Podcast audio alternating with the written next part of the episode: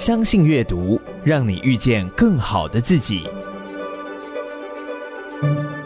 欢迎收听天下文化读书会，我是天下文化总经理，也是今天节目的主持人林芳燕。天下文化已经创立超过了四十年，这四十年来，我们出版了超过四千本书，相信我们很多的听众也都读了天下文化的好书。我们致力于推动阅读的力量，所以我们这个节目也会邀请各界的爱书人一起来分享这个阅读啊，我们如何改变世界这个美好的历程。今天我们在节目中。我们邀请了鼎新和德文教基金会萧巧仪萧执行长，执行长也是一个很爱读书的人。主持人方燕，还有各位听众，大家好哦！我看那个主持人方言已经认识非常久，哎，超过二十年没有？超过，所以觉得哦，觉得今天能够来上这个节目后，非常的荣幸，也非常高兴见到老朋友。对对。巧怡现在是鼎新河的文教基金会的执行长。那我们知道，鼎新河的文教基金会是以魏氏兄弟，他们常年是以石起家的台湾实业家。他们不只是在石的领域有很大的影响力，而且他们对于台湾这一片的土地，他们有很深很深的。感恩，因为他们齐家厝是在是他们是彰化的，对对，彰化县永靖，彰化永靖。他到现在鼎新河的已经多久了？哎，我们鼎新河的文教基金会在一九九七年成立哈，嗯、所以到现在今年刚好二十五周年。嗯，那所以其实他们早年四兄弟一起去大陆这边打拼之后。嗯当然赚了钱，他们就一心想要回馈家乡，嗯嗯嗯、所以才会在一九九七年就请他们的同学，哦，那个陈庆浩、陈副董，哦、呃，代表他们在家乡成立这样一个基金会。嗯，所以因为他们一心就觉得说，想要让家乡这样发展，因为呃，之前也有一个票选这个即将消失的乡镇嘛，那永靖乡就是被列为即将消失的乡镇，所以董事长他们都非常的忧心，就一直希望说，哎，那我们用什么样企业的力量回馈家乡？所以我们当初。是呃，规划了四大面向，对，社服、这个教育，然后产业跟环境这四大面向来回馈家乡。那包括成立客服班十几年，哦、那也是希望说从教育的方面来让永靖乡的孩子们好有更大的这个竞争力。对，他最早在一九九七年，我还记得董事长曾经采访过他。他说：“一乡镇一企业，对，对不对？对对，一乡一企业这样子，由这个企业来认养乡的发展，要不然政府资源可能不够，或者是现在有很多需要投入的事情，其实是需要号召一起。所以我们其实做很多在地的事情，都会拉着二十四村，我们永进乡二十四村，二十四村村长、二十四村的这个协会的理事长，我们都会拉着，希望大家能够一起来推动这个。”现在比较流行叫做地方创生，地方创生。他最早的时候，他好像就是先做偏向客服，对，他后来也慢慢延伸，就是小爱变大爱，变成全国性。什么时候变全国性的基金会啊？是呃，我们在二零一七年开始，我们就呃转向全国哈。所以刚提到的教育跟慈善这两个，我们大概就优先走向全国，是因为除了我们自己永靖乡的客服班，我们还有最偏的这个竹子村那边的农村客服班。但是我们呃和魏董事长也全台湾到处跑透透，说谁也认识很多公益团体的这个领袖们嘛，也知道说其实很多青少年问题，然后还有很多社服团体其实都非常的辛苦，嗯、所以我们才二零一七年开始也走向全国。嗯，所以那时候我们走向全国大概就两大方向，一个是棒球的部分，好、哦，我们有走向全国，那再来就是成为公益团体支持他们做社会服务的最佳的后盾。对，大概这两方向先开始迈向了全国。嗯、我有上网看到魏先对于那个基金会的宗旨啊，它叫做启发善与爱的量能，成就共好社会的愿景。这意思是什么？其实我们也很惊艳啦，全台湾各个角落都有非常有爱心的人哈。那有的他当然能力比较有限，但是他就是就近帮助能够帮助的人。所以呃，魏董事长这边才会想说，那我们基金会可以起一个至少是抛砖引玉的作用，那号召善与爱的量能。那我们看有没有机会成就更好的社会。那共好当然有很多不同的方式，公益团体之间资源的互相串接的交流，或者是我们不同企业的串联，再给他们更多的协助。那甚至结合政府的力量，我想这个应该是很多基金会都在做。但是他也希望说，我们找到哎，我们集团这边的一些资源，然后我们的一些强项，然后给予呃更多不同的协助。现在好多基金会好像都不想只是一次性的给资源。你你刚才讲的这个东西，就是有一点像抛砖引玉，比较是要成就一个什么 ecosystem，对不对？对，是不是比较长期永续一点的方式。所以，像我们呃，如果在协助公益团体的部分的话，像我们呃用十公益捐助这样子的 focus，但是我们里面有一个很很重要的核心，就是说，如果他们的案子是针对于他们自己要永续自立，好自力更生，不管是他们譬如工厂，还是他们要自己成立呃，让这些受助的个案能够。呃，自力更生的就业，然后一些培力的课程等等，这个大概像比较跟自力更生有关的，就会是我们。愿意重点的重点，就对捐助的重点。这这的确真的像很多捐赠者都说，不要给他鱼，但要给他鱼竿，对不对？对对对。现在听说有另外一个，这个叫做一零八课，刚刚讲说，不只是要给鱼竿，是要教他如何做鱼竿，对不对？对对对对对，又又又 upgrade，对对对，下一层了。然后我上刚听到有一句话写说，那个做鱼竿的那个鱼竿啊，不能只有会钓鱼，他还可能会要钓螃蟹、钓虾子，就是多元性。对，所以其实基金会的宗旨真的。不是只是给他一次性的帮助，要让他能够自立。没错，所以自立是一个很核心的关键，是不是？对，没错。我们希望用自立的方式达到大家的共好。太好了。那所以你要不要再整理一下？就是基金会现在的设定是哪四大方向？好，那所以就延续我们本来在第一座的那个本来的四大构面和社福、慈善、教育跟产业环境，我们把它综合起来叫社区深耕，因为那个就非常 focus 的针对于永靖乡将近三万七千位乡民。好，这是我们社区深耕组。那我们还有另外三大方向，一个就我刚刚有提到的。接棒未来棒球的部分，嗯、那因为职棒味全龙也是我们的公益伙伴，所以在棒球的部分，我们的确投注非常多，希望推动台湾棒球的一个发展。嗯、那再来就是我们刚刚提到的慈善公益，那当然持续协助所有的公益团体来做社会工作。嗯、那另外一个也是我们董事长本身他非常非常重视的，那我们把它设定叫做人文创生。嗯，那。我想听众朋友也许知道，在彰化永靖乡有一个非常有名的叫陈美公堂。嗯、那陈美公堂其实它是一八八五年的古厝，修旧如旧的把它修复起来。嗯、所以它这个不只是把一个古老的闽客式建筑修好，它这中间包括了非常多的技艺的传承，不管木工啊、剪黏啊、画作啊。等等的，嗯、所以借由这样子，我们结合了非常多的匠师。那其实这些匠师现在年纪都非常大了，甚至有一些都收不到徒弟了。那他们的技艺如果在他们这一代结束，就没有办法传承下去。哦、所以，我们董事长对于人文创生这件事情，他非常重视，就希望从人文。或者是文字教育的方式，来让更多社会大众关注这件事情。嗯、那或者是号召有想要做这一类，譬如说自己有家里有老房子想修复的，嗯、都可以来进行。嗯、这个大概就是我们另外一组所谓的人文创生。所以总共四组。四组。那我们针对人文创生，我们也知道，好像在台北有另外一个有关那个文化资产活化这件事情。除了我们永靖的那个，对，我们在台北，也许听众朋友也有去过哈，他曾经在。去年还前年被那个 Light Travel、嗯、呃票选为全台北市十大适合一个人旅行的地方。它、哦、在临沂街叫做文房，文房哦，这个文化阅读空间。嗯它原来是什么样的空间？它原来哈，它是一个呃，台北市政府文化局在二零一三年有推动一系列的老房子运动嘛，嗯嗯，所以我们大概就是第一批所谓的老房子运动，跟青田七六、纪州湾大概都是同期的。那我们这个临沂街文房，它其实如果以日据时代他们来讲，这叫城东，好像这个城东城西。那城东这个临沂街。当初它应该就是一系列的官舍，那大概是一九三零到一九四零年代，当时日本政府盖好的。嗯、那所以在二零一三年的时候，我们就是配合台北市政府这样子的文化老房子新生的运动，我们把它重新修旧如旧。嗯、所以它现在是一个算是公益图书馆，嗯、它跟随时都可以进去吗？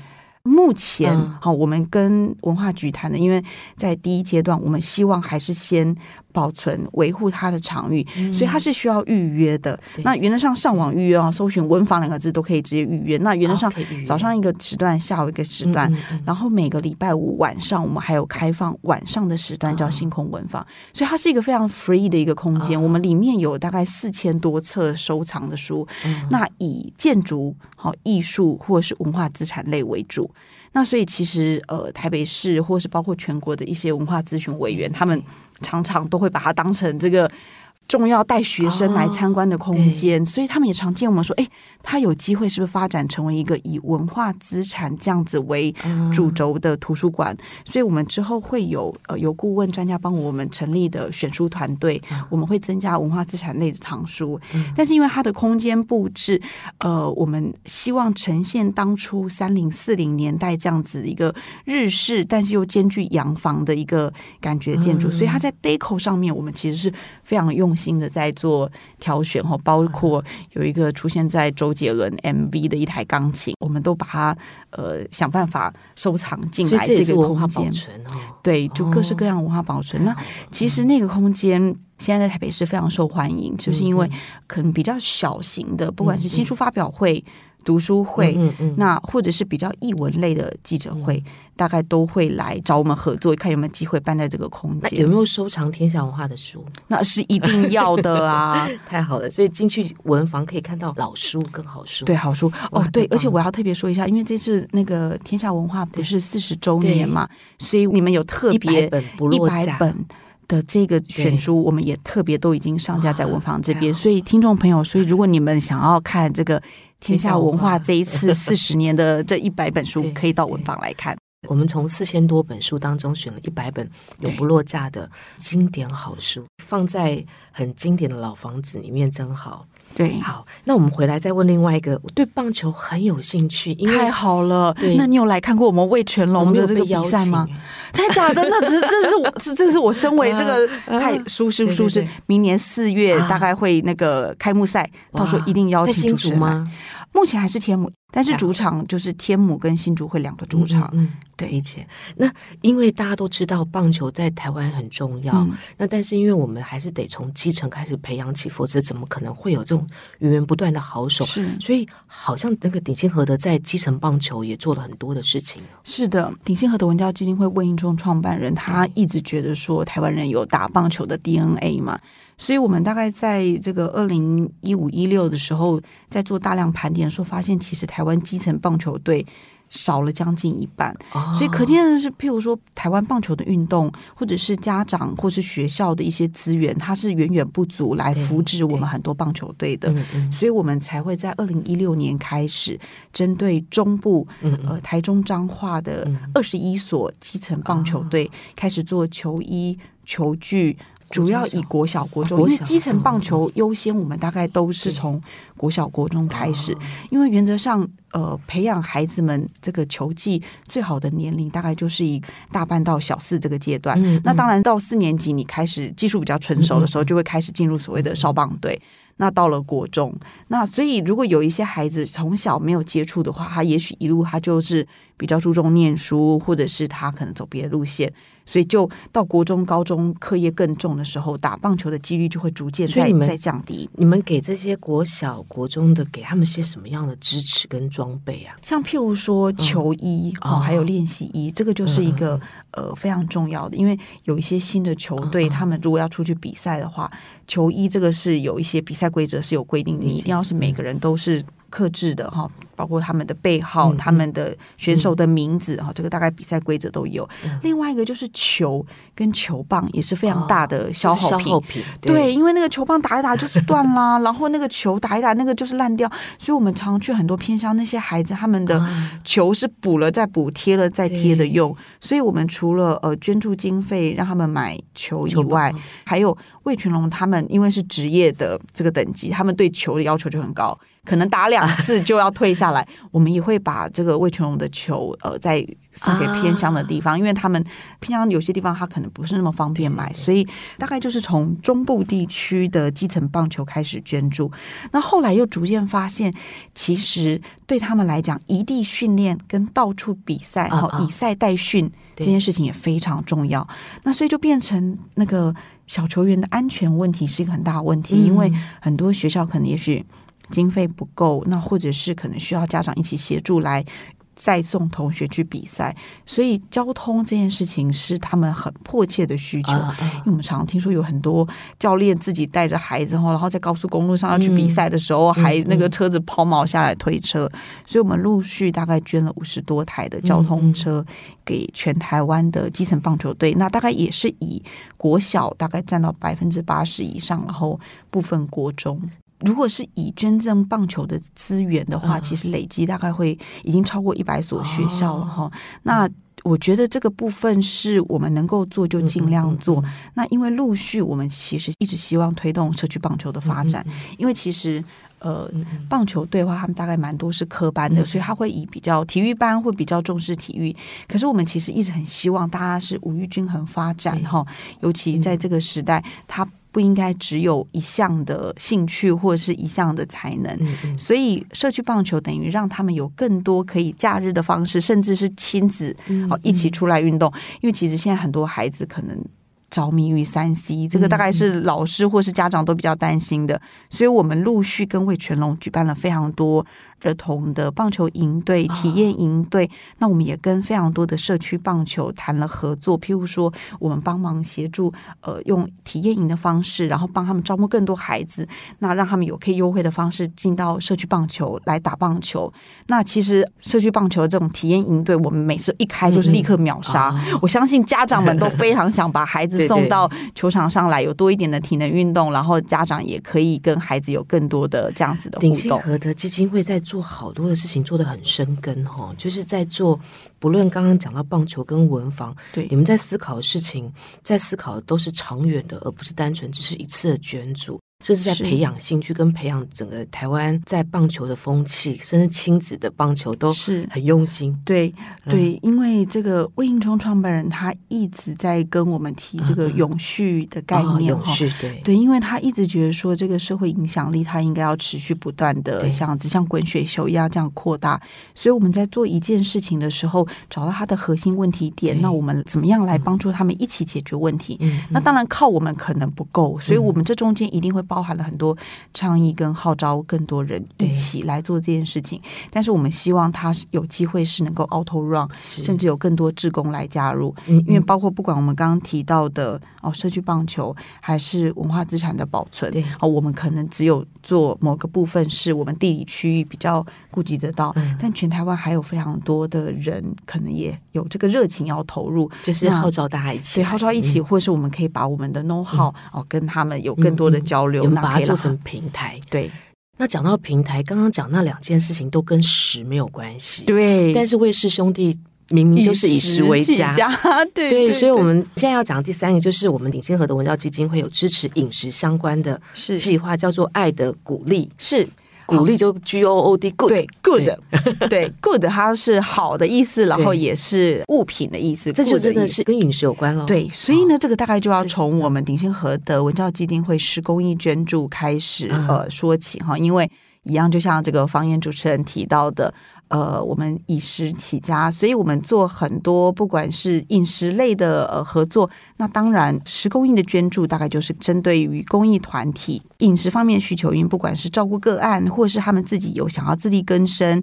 可能自创一些工作坊、庇护工厂等等，所以我们针对这一些的工作项目，我们会有一些每年的征件，然后捐助。嗯，那这时候我们又发现说，其实公益团体有非常多，他们除了募款以外，他们一直希望能够也有永续自立的能力，降低对募款的依赖，降低对政府补助的依赖。那他们也想要做出自己的品牌，所以现在七千多间比较有规模的公益团里面，大概有四百三十八间，他们是大概有成。成立类似像这样子，不管是用庇护工厂，还是是用呃自己成立事业啊，或者是用社会企业的方式哈，大概有四百多间的公益团体在走这个路线，所以我们在走访过程中也发现。他们非常认真，找到叶师辅导他们，他们也想办法用了最好的可能材料，哦、有了非常好的设备。但是呢，他们在行销方面、哦、不会行销，不会行销，嗯、然后也不知道说现在现在的那个趋势哈转变非常快，嗯、数位的行销还是说电商的发展非常快。所以我们在呃二零二零年开始逐步，我们用公益共好、爱的鼓励这样子一个平台，所以我们上网查爱的鼓励，对，直接用爱的。G O O D 爱的鼓励哈，就是我们号召大家一起给公益团体爱的鼓励，那也是一个好物商店，所以我们呢，呃。陆续就是邀请呃十公益的单位，把他们销售的产品，我们放到这个爱的鼓励电商平台，那大家就可以在上面选到各式各样公益团体。所以我们有文创商品，那有礼盒的部分，那当然也有一些严选的呃饮食好物。所以这爱的鼓励就是鼎新和德成立的一个平台哈，对，就是我们帮公益团体对一起做这样子的行销平台，所以我们几乎每个月哈，尤其其实就大家知道的。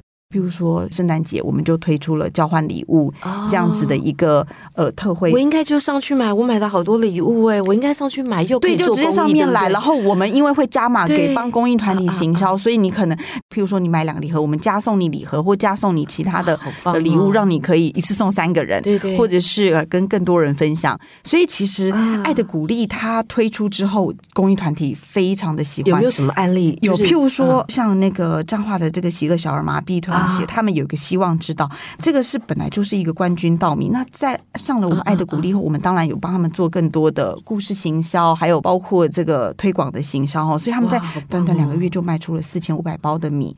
那当然，譬如说有一些是烘焙产品类的，像高雄。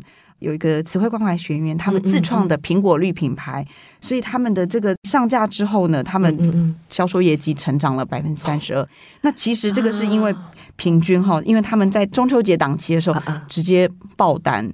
成长百分之百，那很多其他企业，嗯、他们收到我们这样子的礼物的时候，就说：“哎，原来是公益团体。”重点是好吃啊啊！嗯、就是我们绝对不只是做爱心，嗯、我们一定要确定他们产品是好的，产品是好的，而且他们是有产品竞争力，是有市场竞争力。嗯、我们在推荐给消费大众，也邀请更多企业来消费，所以很多企业就直接用大量采购方式回来订购。那其实也就是间接帮助到公益团体，嗯、他们用自己的力量，自己培力的孩子，能够有这样子的收入，这个平台真的很棒哎！就讲到那个爱的量能，对不对？成就共好社会。对，你们是帮他找到更多通路，然后媒合。最重要的是号召消费大众一起来支持他们。对，你看，你常也需要吃饼干啊，你看常可能也是要买咖啡包啊。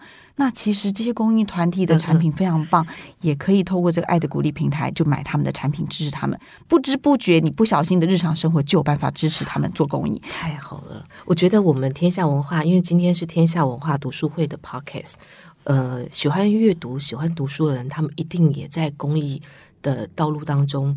不会放弃，而且会很努力，所以我觉得这个爱的鼓励，这个公益团体的产品平台，我觉得我们一定可以有机会能够推广更多。我们现在休息一下，再进到下一段的访问。好的。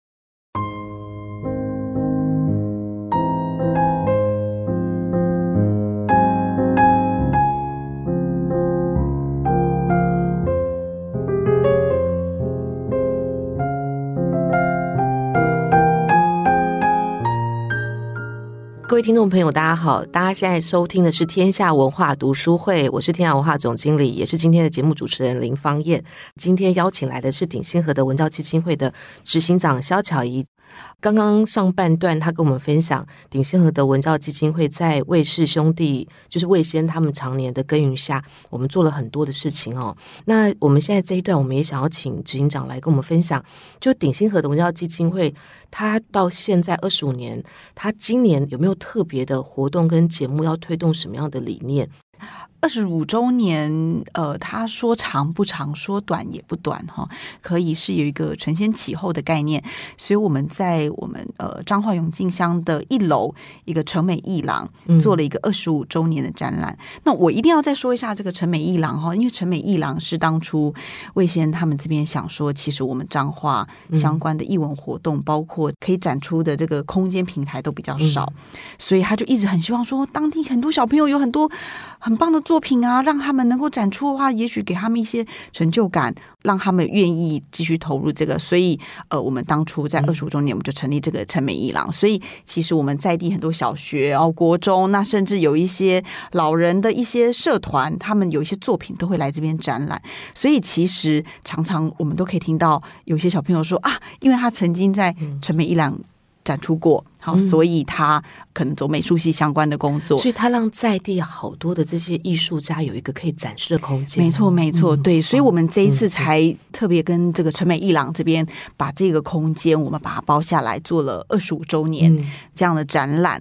这次的展览呢，我觉得我们大概有几个比较不一样的哈，当然呃，包括大家比较可以知道的，像是有国宝级已故传统的彩绘艺术家陈寿仪，那像这个就是比较偏。艺术品系列的，那他的作品在这样子的场域展出，我们希望让更多人能够看见。因为彰化市鹿港这种就北彰，啊、所以很多资源大部分都在北彰。我们南彰非常的缺资源。我知道南彰有个园林演艺厅，是不是？对对对对对，大概比较大的音乐剧或音乐会可能会在那里。那更不用说我们永靖乡这部分都非常的缺乏。我觉得你们好特别，我以为二十五周年你们在你们那个艺廊应该是讲这二十五周年到底做了什么事情的对展览。想不到是展览，会会会，成也有吗？有有有。哦、那所以呢，我们当然刚前面介绍的我们四大面向的工作哈，因为有一些是从二十五年前就开始做，所以我们会陆续有一些照片的展出。嗯嗯，那甚至这中间就是会有一些我们捐助过的，嗯、像永靖国中，我们从二零零八年就开始捐助，所以有很多旧的球衣、旧的球帽，哦、还有旧棒球的钢盔哈，你可以看到那个相关的那个零件都掉了哈，但是学校还是非常珍贵的保存着，因为资源。还是要永续的用，所以已经十几年了，他们还是继续用哈。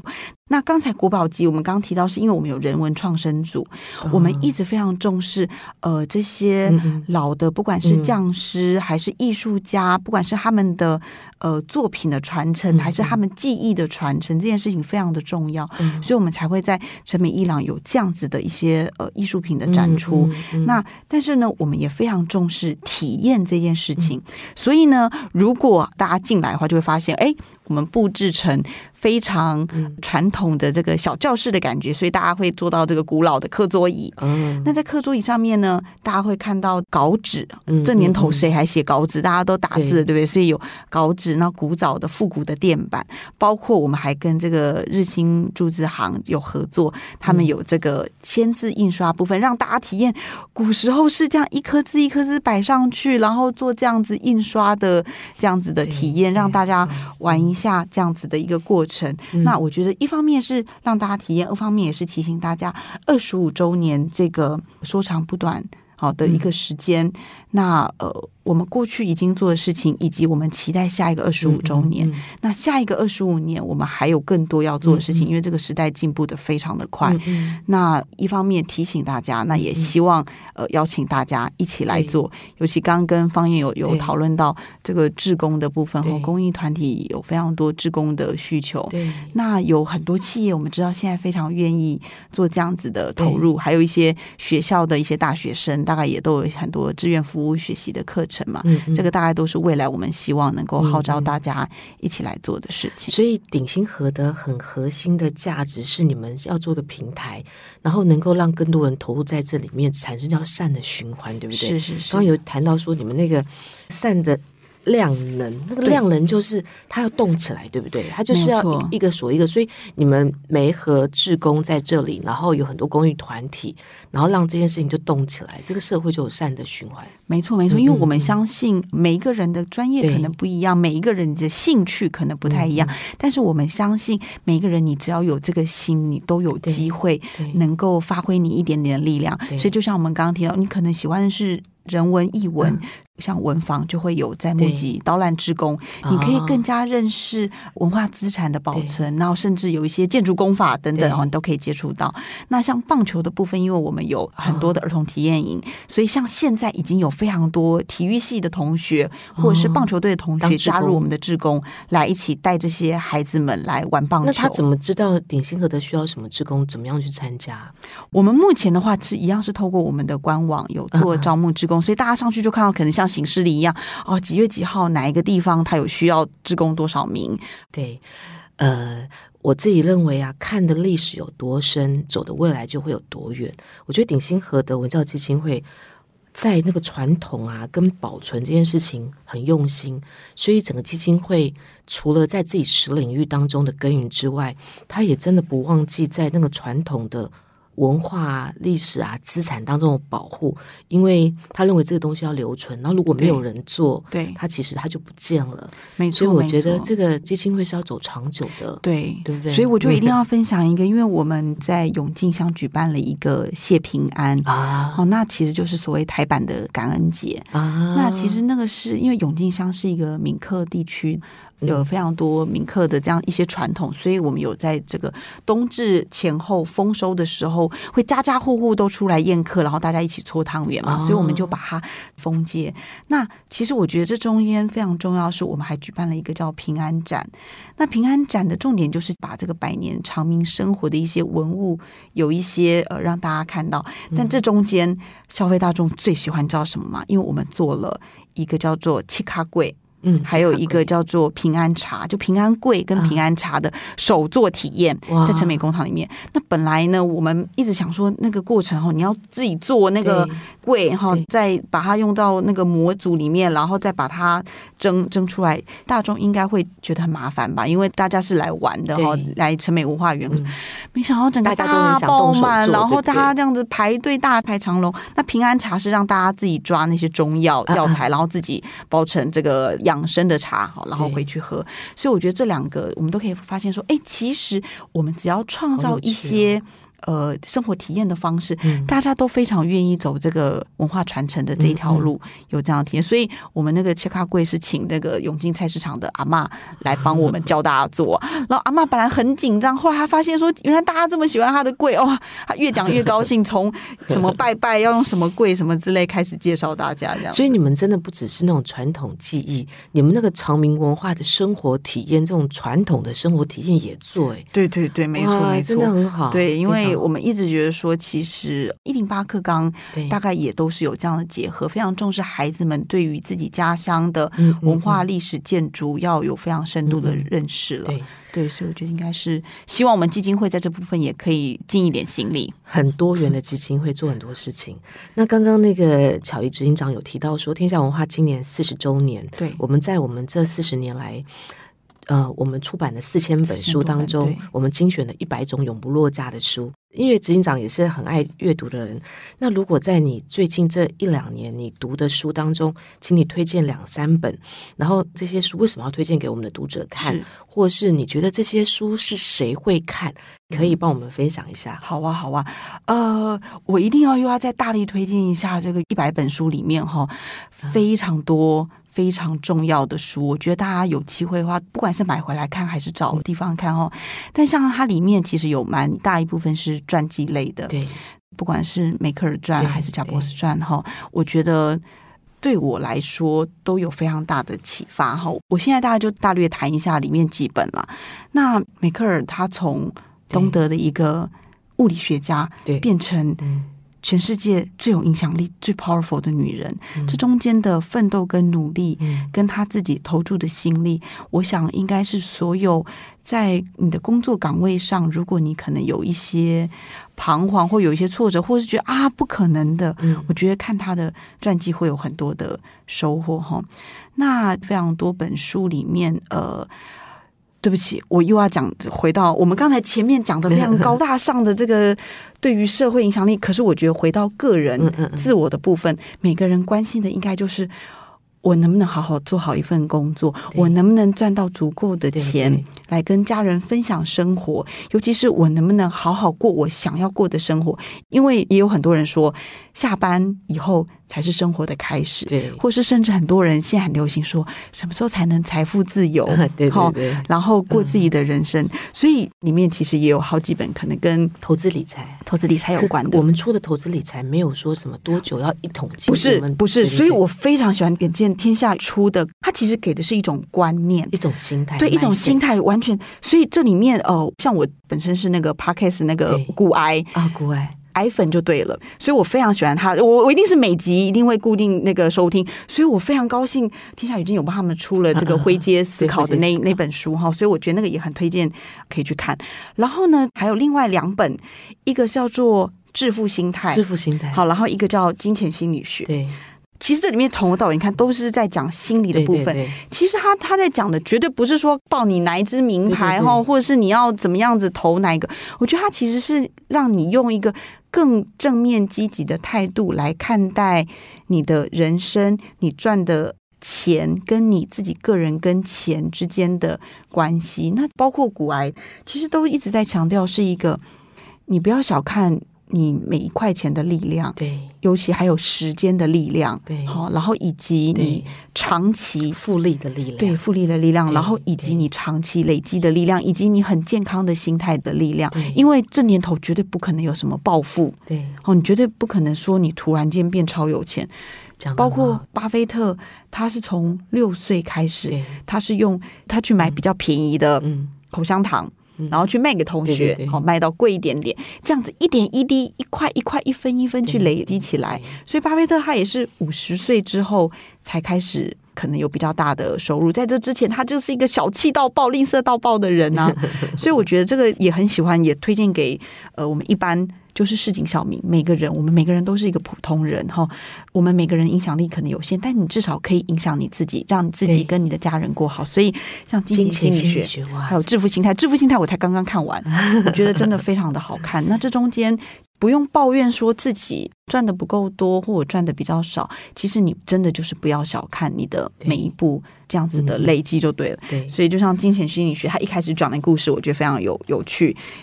有一个人，他那个小孩很吵，家里的经济压力非常大，嗯、然后他又出差在外，然后他的薪水也不够多，但是呢，所以他呢，为了省四块钱的咖啡，所以他可能就是想说，那我就不在外面买咖啡，他要回旅馆喝旅馆里面免费的咖啡，可以省四块钱，嗯、因为他去拉斯维加斯出差，但是他在开回旅馆的路途上，突然间看到了。赌城，他想说啊，自己这么辛苦，犒赏自己一下，所以就去停了免费的停车场，然后去了那个里面，花了两百块买了筹码去赌。嗯后来他两百块全部输光光，嗯、但是他还是一样，他一杯咖啡都舍不得买的，嗯、还是要回去旅馆喝他的免费咖啡。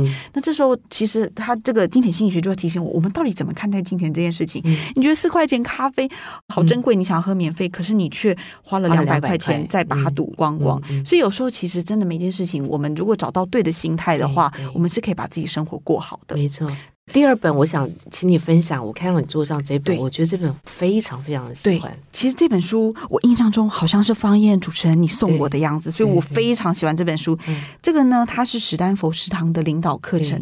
这一生你想留下什么？好，我觉得光这一句话，先不看它里面，我觉得这句话就是每天可以提醒大家自己，你每天在做的事情，你到底为自己的人生留下什么？哈，像它里面有提到说。有勇气的时候，其实就是坚定你的立场。对，那当然，我们不是要刚愎自用，对，好，我们不是要不团队合作。但是，大家一路走来，会发现，有的时候你只是想要坚持把一件事情做好，嗯嗯，它都是一个很困难的。但是，如果你坚定它这个核心价值是是对社会好的，或者是对周遭人好的，其实你可能就是要那个勇气哈。再来就是，呃，我觉得他这边也是提醒大家。每件事情的思考都是要有序跟长远的发展，嗯、永续跟长远，它才有机会持续发生影响力。这中间还有一个，把同理心当成学习的机会。回到我们今天讲的这么多事情，他当然可能不是我们身边的亲人，也不一定跟我有关。但是我就是花一点点我自己的时间，以这个同理心，同理这个平常照顾自闭症孩子们很辛苦的妈妈们，让他有点喘息机会。我们这一小段时间帮忙他们照顾这些孩子，这个对你来说，你会发现，嗯，你就对这个社会有了很大的影响力。我看了这么多书啊，我觉得还是会回到所谓的 mindset。我觉得心态真的决定了你一生。所以这一生你想要留下什么？它里面讲到十种心态，不论是你的真诚啊、你的创新啊、你的同理，它每一件事情就是回到你生命在每个那个最初衷的那个原始，做每一件事情。就是像巧怡之前也很好的工作，但你回来做公益的时候，你做每一件事情，你一定不会想说我是给你钱，我是给你资源，而是如何把这个平台、这个善的循环做起来。这件事情也是鼎新和的文教基金会的核心价值。对，所以刚刚那个方源主持人讲的非常好，所以我觉得有一个也是特别，我觉得可以跟大家分享的，就是谦卑和野心。他这里面有提到，谦卑是个人成长的基石。因为我相信，随着每个人的人生发展，你可能会到达某一个高度，嗯、但是绝对不要忘记当初的初心。对，然后谦卑的回到。你可能位阶越来越高，但是当你谦卑的来看待每一件事情的时候，你会更愿意的蹲下来，嗯嗯嗯，好，然后有更多的付出。最后一本。嗯这个就是大家分享给所有的上班族，我觉得大家都非常辛苦的，每天像陀螺一样。但是呢，那个 Ray Dalio 出的这一本《原则》，他是那个桥水基金全球最大避险基金公司的这个创办人瑞达利欧，这我们中文翻译，他有出了《原则》这本书，这个大概已经畅销大概至少四五年以上了哈。那这中间他有人生的原则，还有工作的原则，大家有时间可以去翻来看的。对，那巧怡只想最后用。一句话来做今天的总结，你觉得今天你想要最后想要让我们的听众朋友带走什么？